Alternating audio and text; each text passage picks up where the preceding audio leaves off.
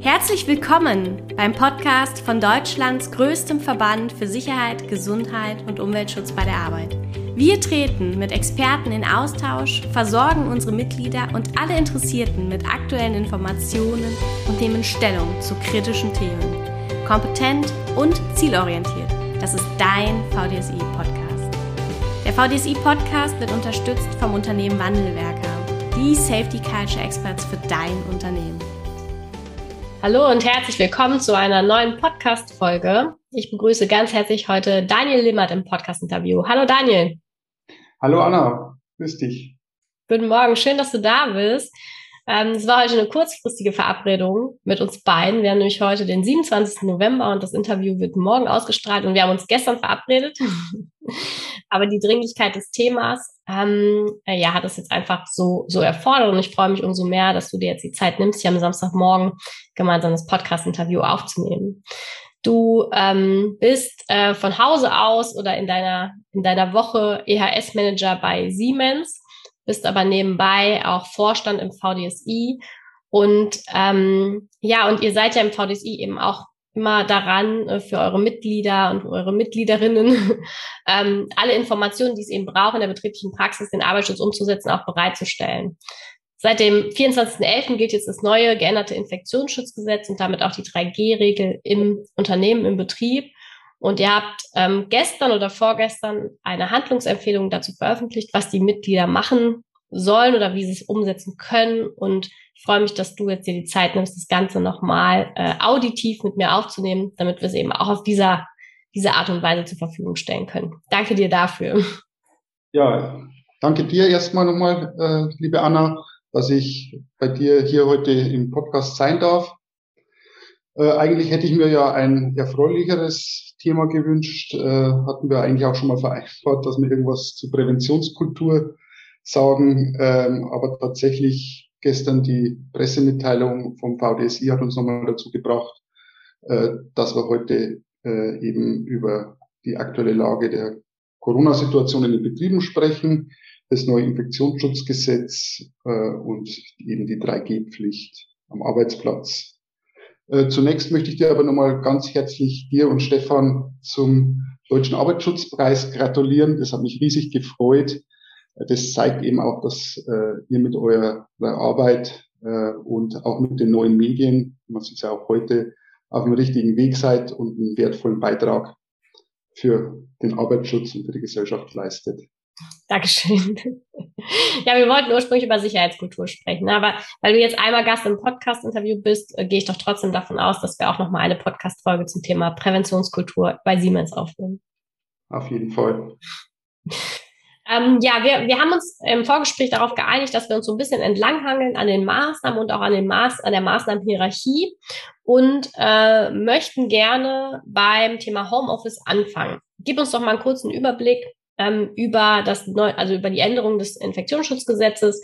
Und dann lass uns einfach mal einsteigen, was bedeutet jetzt Homeoffice, welche Kriterien sind da auch dran geknüpft, dass Mitarbeiter oder Beschäftigte eben im Homeoffice arbeiten müssen.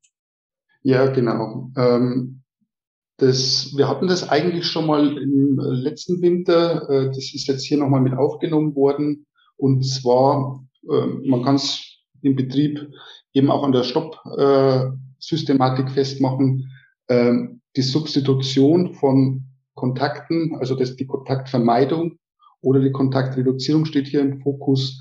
Das heißt, alle Arbeitgeber müssen ihren Arbeitnehmenden ähm, Beschäftigten, die das Homeoffice anbieten, solange sie äh, ihre Tätigkeiten von zu Hause aus äh, durchführen können. Also beispielsweise klassische Büroarbeit oder ähnliche Tätigkeiten. Äh, das Neue hier dran ist, äh, die Arbeitnehmer müssen dieses Angebot annehmen, wenn sie in der Lage sind, von zu Hause aus ihre Leistung zu erbringen. Ähm, sollte das nicht der Fall sein, weil wegen Störung oder anderer äh, Probleme zu Hause, dann haben Sie natürlich die Möglichkeit, äh, dieses Angebot abzulehnen, ohne, das ist auch wichtig, Sie müssen den genauen Grund nicht nennen, sondern Sie können einfach sagen, mir ist es nicht möglich, von zu Hause aus zu arbeiten, deswegen möchte ich weiterhin im Betrieb arbeiten. Genau. Also so viel zur Homeoffice-Pflicht. mhm. äh, das Angebot des Arbeitgebers. Das sollte auch dokumentiert werden, zum Beispiel durch Rundschreiben, durch Aushänge, dass es den Mitarbeitenden auch angeboten wurde. Ja. Und es ist, äh, wir sprechen ja jetzt ganz, ganz viel über 3G und ähm, haben im Vorgespräch eben auch nochmal gesagt, dass ähm, 3G ähm, eine nicht die erste Maßnahme ist oder die äh, ganz oben am, am Anfang der Maßnahmenhierarchie steht, sondern das Homeoffice ist eigentlich das, was uns ja im Wesentlichen ähm, auch davor schützt, weiter in den Kontakt zu kommen persönlich und eben Infektionen weiterzugeben. Ähm, das geht ja nach wie vor. Also erste, erste Maßnahme oder wirksamste Maßnahme ist eben, dass so viele Mitarbeiter wie möglich, da wo es eben geht, dass sie im Homeoffice arbeiten, richtig? Ja, ganz genau. Erst wenn das nicht möglich ist und sie äh, zur Arbeitsstätte kommen müssen, dann gilt eben äh, diese 3G-Regelung äh, im Betrieb. Wichtig hierbei ist, ähm, auch wenn wir dann in, in den Arbeitsstätten eine 3G-Regelung haben, sind die bereits bestehenden Schutzkonzepte natürlich weiterhin gültig und müssen aufrechterhalten werden. Also die, die Abstände, Maskenpflicht etc. Das verliert alles nicht seine, seine Gültigkeit, weil wir jetzt 3G in Betrieb haben. Das ist nochmal ganz wichtig. Was mich, äh, ja, ich muss mal persönlich sagen, auch auf der einen Seite gefreut hat, auf der anderen Seite äh, auch gewundert hat, ist der Adressat dieser Regelung ist ganz klar in erster Linie der Arbeitnehmer. Das heißt, äh, die Arbeitnehmer haben eine Bringpflicht. Mhm. Sie müssen dem Arbeitgeber nachweisen, dass sie mit einem aktuell gültigen Test, dass sie äh, quasi ein, äh, eins der drei Gs erfüllen. Ähm, davon befreien können sie sich nur von dieser Testpflicht, indem sie nachweisen, dass sie entweder geimpft oder genesen sind. Also ich muss meinen Status klar nicht ähm, meinem Arbeitgeber sagen, ich hatte eine Corona-Erkrankung und bin äh, genesen. Das muss ich meinem Arbeitgeber nicht sagen. Ich kann als Ersatz täglich oder regelmäßig mich testen lassen. Das, äh, ich finde, das ist für die Perspektive nochmal ganz, ganz wichtig. Ne? Es gilt eben keine Impfpflicht in Betrieben, ne? sondern die Perspektive ist, es gilt, dass das getestet werden muss. Jeder muss sich 24 Stunden oder regelmäßig testen. Und davon kann man sich eben befreien lassen, wenn dann. Und dann kommt das Thema Impfung und Genesen ins Spiel. Ne? Ganz genau. Und das ähm, macht es dann nochmal deutlich. Ne? Ja. Ähm, genau, der Arbeitgeber äh, hat eigentlich die Verpflichtung, diese ähm, eine der dieser drei Gs ähm, zu kontrollieren und zwar bevor der Arbeitnehmer die Arbeitsstätte betritt ähm, und dies auch zu dokumentieren. Mhm. Vielleicht können wir da mal reinschauen. Was bedeutet das? Also wie kann ich das ja. auch praktisch umsetzen? Jetzt gibt es ja in vielen Unternehmen eben einen Zaun und Tor. Ja. Ähm, wie kann jetzt, können jetzt Unternehmen ähm, und auch Führungskräfte das in die Praxis umsetzen? Genau, also wichtig ist, glaube ich, da auch nochmal äh, zur, zur Dokumentation. Ähm, ich muss ähm, als Arbeitgeber nicht oder ich, ja, ich muss nicht und ich sollte auch nicht den äh, Impfnachweis oder den genesenen Nachweis selbst dokumentieren. Sondern es reicht äh, abzuhaken, ich habe ihn gesehen und könnte ihn jetzt direkt auch wieder ähm, vernichten, diesen Nachweis, mhm. weil, weil ich es gesehen habe. Ähm, die Arbeitnehmer müssen den aber an der Arbeitsstätte mitführen. Wenn Sie freiwillig in der, ähm, sich bereit erklären, können Sie es natürlich beim Arbeitgeber hinterlegen, was auch Sinn macht, ähm, dass bei Kontrollen, dass man dann sagt, okay, der Arbeitgeber hat auch eine, eine Kopie davon und kann das dann äh, bei den Kontrollen den Behörden nachweisen. Aber am Zaun, wenn wir jetzt nochmal in diese Situation vor Ort gehen, ist im Grunde genommen eine Liste. Da wird dann abgehakt, ist getestet. Können wir gleich nochmal in die Tests auch einsteigen oder hat sich testen lassen, ist geimpft oder genesen. Dann steht hinter dem Namen, ist im Grunde genommen nur das Häkchen. Ne? Da liegt jetzt nicht ein Stapel an Testnachweisen oder ein Stapel an Impfpässen, sondern im Grunde genommen nur der Haken, ja, erfüllt einer der drei Gs. Ne? Genau. Also es ist, ähm, man kann sich so vorstellen, eine einfache Liste, wenn, ähm, gut, beim ersten Tag ist die Liste noch leer, ohne Häkchen. Äh, beim, am zweiten Tag, wenn Mitarbeitende ähm, den Nachweis erbracht haben, dass sie äh, geimpft oder genesen sind. Dann würde bei den Geimpften schon äh, vorausgefüllt beispielsweise ein Häkchen sein. Dann müsste man das gar nicht mehr kontrollieren. Mhm. Bei einem Genesenen äh, wäre ein Häkchen und ein Datum beispielsweise, wann dieser Status abläuft. Das ist nämlich auch nochmal ganz wichtig. Also der Geimpfstatus äh, ist derzeit nach derzeitigem Recht quasi äh, unendlich gültig. Das wird sich wahrscheinlich nochmal ändern. Und aber der genesenen Status äh, sechs Monate äh, nach mhm. der Genesung. Und beim getestet Status wäre eben kein Häkchen, sondern müsste dann der, die Mitarbeitenden müssten dann ihren Status immer wieder nachweisen, arbeitstäglich. Ja. Ja. ich glaube, viele Unternehmen arbeiten eben dann auch vielleicht so mit Bändchen, ne, für, für diejenigen, die geimpft sind, dass sie das dann eben ein bisschen schneller erkennbar ist, ob derjenige äh, geimpft oder getestet ist und dann eben noch mal kurz warten muss, bevor er die Betriebsstätte betreten darf. Genau, das sind alles so Möglichkeiten. Man muss halt immer aufpassen, ähm, dass man äh, auf Neudeutsch kein Blaming äh, irgendwie ja. veranstaltet äh, mit solchen Bändchen, die dann jeder sehen kann und dann der Club der Geimpften etc. Das kann dann für manche, die nicht äh, geimpft oder genesen sind, dann auch wieder äh, irgendwie negativ da sein. Ich, da bin ich also eigentlich persönlich kein so ein Freund davon, sondern eher von anonymen Listen. Äh, und dann weiß jeder im Betrieb, okay, wer hier an der Arbeitsstätte ist, erfüllt eins dieser drei Gs. Also ja. das ist ganz wichtig, dass man da die Datenschutz auch entsprechend äh, hochhält. Ja, wichtiger Punkt. Ja. Äh, wie sieht das jetzt mit den Tests vor Ort aus? Ähm, wenn jetzt ein, Unter, ein, ein äh, Beschäftigter eben nicht genesen oder geimpft ist und ähm, den Status vorzeigen kann, ähm, darf ja, gilt ja kein Antigen-Schnelltest, so wenn ich es richtig verstehe, sondern es muss ähm, ja vor Ort unter Aufsicht des Arbeitgebers getestet werden. Ja, das sind, ähm, das sind, da ist ganz schön viel Verwirrung drin, welche Tests gelten, welche nicht. Ähm, rein technisch gesehen, soweit ich das weiß, gibt es zwei Arten von Tests. Also nur rein technisch gesehen. Einmal den PCR-Test, mhm. der ähm, quasi ähm, das Erbgut des Virus ähm, untersucht wird und ähm, auch wesentlich ähm, deutlicher ist, empfindlicher ist. Dieser Test ist 48 Stunden gültig, auch sehr aufwendig eigentlich. Und dann gibt's diese POC, diese Antigen-Tests als zweite Kategorie, also rein technisch gesehen. Ähm, die sind jetzt bekannt unter diesen Bürgertests in der Apotheke oder in so Testzentren kann man die machen lassen.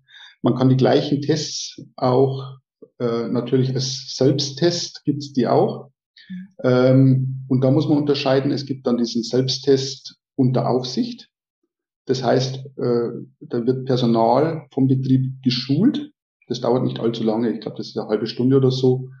Und dazu bestellt, äh, diese Tests zu beaufsichtigen. Das ist auch ganz wichtig.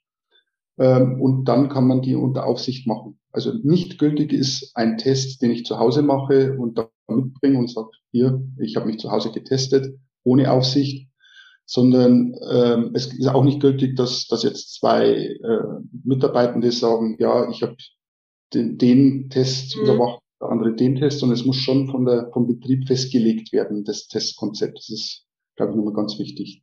Okay. Und dann ist dieser Test 24 Stunden gültig. Mhm. Entweder von der Apotheke, Testzentrum oder unter Aufsicht im Betrieb. Mhm. Und das Ganze ist aber ähm, ein, schon ein bisschen was anderes, unter Aufsicht zu testen, als der eine Arbeitnehmer guckt auf den anderen Arbeitnehmer oder der, der eine, der gerade steht, vielleicht der äh, Werkschützer guckt auf den Test, sondern es ist wirklich ein festgelegtes, festgelegtes Testkonzept mit geschultem Personal. Genau, man kann okay. natürlich äh, das pragmatischerweise ähm, je nach Aufkommen an, an, der, an der Pforte ähm, auch an einen Pförtner delegieren, äh, diese Tests zu überwachen, wenn man ihn entsprechend schult. Ja. Ähm, dann, dann ist es durchaus möglich. Also all diese Lösungen sind, sind durchaus äh, denkbar.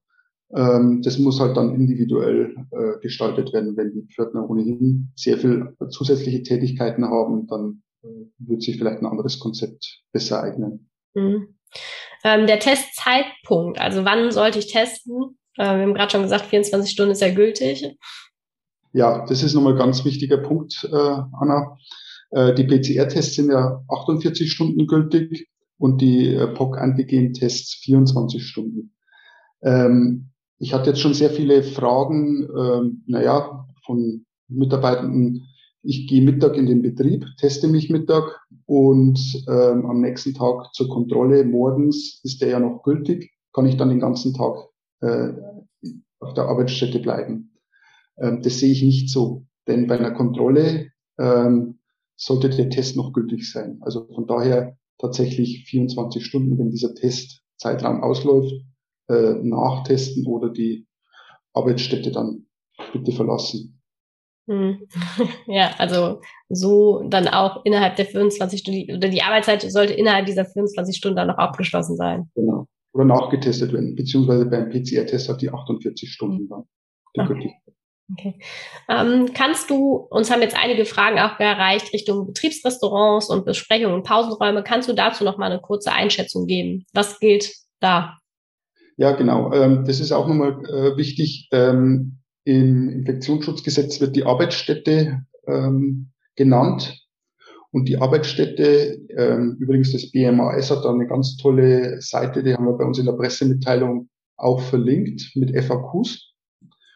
Und dort äh, wird es dann nochmal genauer erläutert. Das ist praktisch das Betriebsgelände, die Büros, die Werkshalle, aber auch Baustellen also außerhalb des eigenen Betriebsgeländes. Ähm, es sind die Kantinen, es sind Wege, ähm, all das ist die Arbeitsstätte. Und das ist auch nochmal wichtig, ähm, in einer geschlossenen Kantine, in einem geschlossenen Betriebsrestaurant, das gilt als Arbeitsstätte und dort gilt dann auch diese 3G-Regelung. Also man muss dort nicht eine 2G-Regelung äh, einführen und dann die Mitarbeitenden, die jetzt nicht geimpft oder genesen sind, ausschließen von, vom, vom von der Nahrung. Das ist wichtig. Und die dürfen ihre Mittagspause dann schon äh, auch in der Kantine holen. Mhm. Und da gilt ja eben auch das Schutzkonzept, was im Vorfeld ja schon definiert wurde. Abstände. Ausgaben etc. etc. Ja, richtig, genau. Also das sieht man dann auch, ähm, da sind äh, die Mitarbeiter immer wieder mal verblüfft, dass sie draußen äh, im, im normalen Restaurant um die Ecke äh, zu viert oder zu sechs an einem Tisch sitzen dürften, ohne Maske und in den, äh, in den Kantinen dann mit Abstand ähm, quasi relativ einsam ihr, ihr Verpflegung aufnehmen müssen. Aber genau das ist der Grund dafür, dass man hier andere äh, Normen hat und äh, auch andere Regelungen. Ja, ja, okay. Ähm, wir haben äh, jetzt ganz viel über ähm, die Regelungen gesprochen und wie man die auch umsetzen kann. Ähm, was ist denn so deine Erfahrung oder was, wie wichtig ist es eben auch, bei all diesen Regelungen die Mitarbeiter zu informieren und das auch über viele Kanäle zu tun, sodass da jeder im Unternehmen eben auch mitgenommen werden kann, dass am Mittwochmorgen, wenn eben vor dem Tor steht, wenn man vor dem Tor steht und es gilt 3G, der Pförtner, der Werkschutz oder wer auch immer da gerade steht, nicht all die Energie abkriegt, die sich da vielleicht manchmal aufstaut. Ja, das ist sehr wichtig. Also das ähm, äh, das dann nochmal genau zu erklären mit, mit Rundschreiben oder mit Informationen, auch mit äh, moderner Technik, sage ich jetzt mal, äh, über die Sicherheitsbeauftragten in, in Gesprächen, die dann wieder als Multiplikatoren dienen, äh, klar zu machen, dass das keine Willkür vom Unternehmen oder von dem Pförtner ist, sondern dass das einfach äh, ein, das Umsetzen von, vom aktuellen Recht ist, das auch äh, durch die Behörden im Übrigen äh, stark kontrolliert wird und äh, mit äh, bis zu 25.000 Euro Bußgeld geahndet wird. Und soweit ich das jetzt gesehen habe, nicht nur für den Arbeitgeber, sondern auch für den Arbeitnehmer bis zu 25.000 Euro Bußgeld äh, bestehen können. Also von daher ist es dringlich, äh, diese Regelungen einzuhalten und lieber dann innerhalb der 24 Stunden Frist die Arbeitsstätte zu verlassen und nicht irgendwie etwas ausreizen zu wollen. Ähm, vielleicht können wir aber auch nochmal was zu den Kontrollen an sich sagen. Also wichtig ist auch nochmal vielleicht bei der Dokumentation und bei den Kontrollen, äh, dass diese äh, rein als Zugangskontrolle dienen, also diese, mhm. diese Nachweise. Sie dürfen nicht für andere Zwecke genutzt mhm. werden und sie müssen vernichtet werden, wenn sie nicht mehr äh, äh, gebraucht werden, also vom Datenschutz her. Das ist das Minimierungsprinzip. Maximale Aufbewahrungsfrist hat der Gesetzgeber mit sechs Monaten gegeben. Danach müssen die, die Unterlagen vernichtet sein. Ähm, die Kontrollen äh, richten sich an den Arbeitgeber, der kann das allerdings dann auch delegieren, beispielsweise, wie wir ja schon hatten, an den Pförtner, mhm. kann selbst durchführen natürlich. Er kann es aber auch an die Führungskräfte delegieren. Also je nach ähm, Betrieb kann es total unterschiedlich aussehen. Aber er kann es auch elektronisch kontrollieren, beispielsweise über Drehkreuze, dass er sagt, äh, allen Mitarbeitenden, die äh, nicht geimpft oder genesen sind, entziehe ich äh, auf der elektronischen Karte die Berechtigung, durchs Drehkreuz zu gehen. Äh, und die müssen sich dann quasi beim Pförtner melden und ihren Test nachweisen. Mhm. Solche Möglichkeiten gibt es.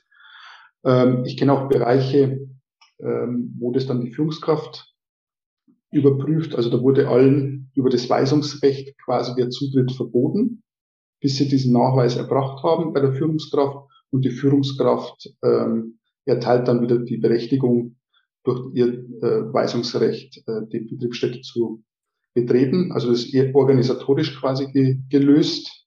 Ja, okay. Ähm, das bietet sich an, wenn man sehr viele Drehkreuze hat und wenig Pforten. Also wenn die Mitarbeitenden dann sehr weit laufen müssten, um da zum Pförtner zu kommen und das sehr komplex ist, äh, dann habe ich solche Lösungen auch schon gesehen. Oder auf Baustellen, wenn die auf, mhm.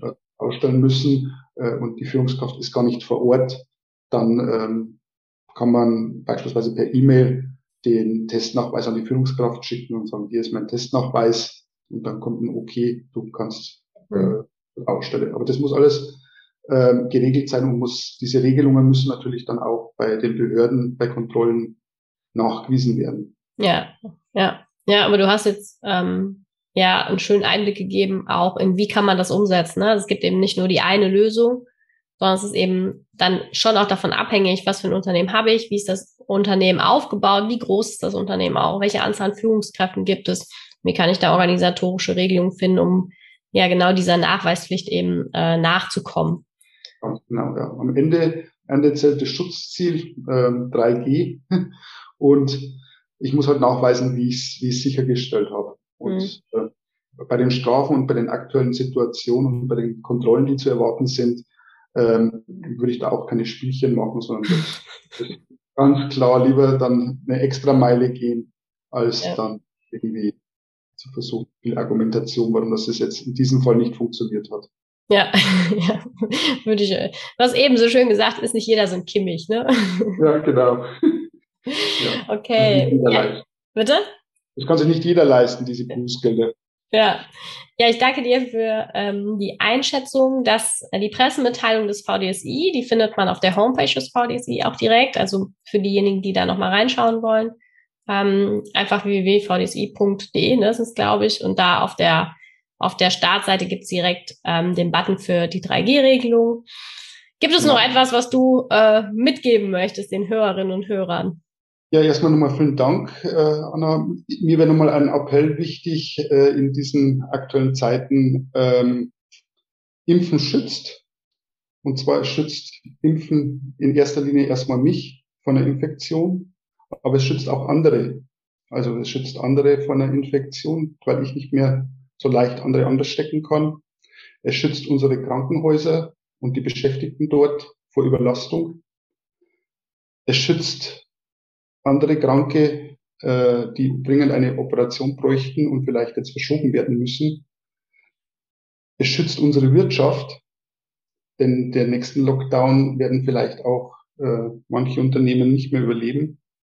Es schützt unsere Kinder, es schützt unsere Jugendlichen, die dringend äh, die Schule weiter besuchen müssen und auch Jugendliche ihre Kontakte weiterknüpfen müssen und ihre Erfahrungen machen müssen. Und ganz wichtig, es schützt auch unsere Gesellschaft vor der äh, Spaltung. Von daher, ich glaube, das ist schon mal wichtig, das auch zu zeigen. Es ist nicht nur ein Virus, vor dem es schützt, sondern es schützt so vieles, das Impfen. Von daher mein Appell, lassen Sie sich schü äh, schützen, Sie sich und lassen Sie sich impfen. Lieber Daniel, ich danke dir. Danke. Ja, vielen Dank für das Interview. Vielen Dank auch für deinen Appell ähm, ja, für euch vor Ort natürlich bei Siemens, ne, weiterhin, dass ihr da gut durchs restliche Jahr kommt, ähm, auch durch die Wintersaison der Pandemie und äh, für den VDSI. Ähm, na klar, machen wir genauso weiter. Spielen wir auch im VDSI-Podcast aus. Ähm, und äh, für all diejenigen, die auch nochmal Fragen konkret an den Vorstand des VDSI haben, können sich da auch jederzeit melden und Kontakt herstellen. Danke dir. Vielen Dank. Eine gute Zeit. Bleib gesund. Ja, du auch. Danke, dass du diese Weiterbildungsmöglichkeit zu Sicherheit, Gesundheit und Umweltschutz nutzt. Der VDSI ist eine starke Gemeinschaft aus Experten, die ihr Wissen vernetzen und ganzheitliche Lösungen für die Praxis finden. Möchtest du ein Teil dieser Gemeinschaft werden und von diesem Netzwerk profitieren, dann werde jetzt Mitglied. Erfahre mehr unter www.vdsi.de.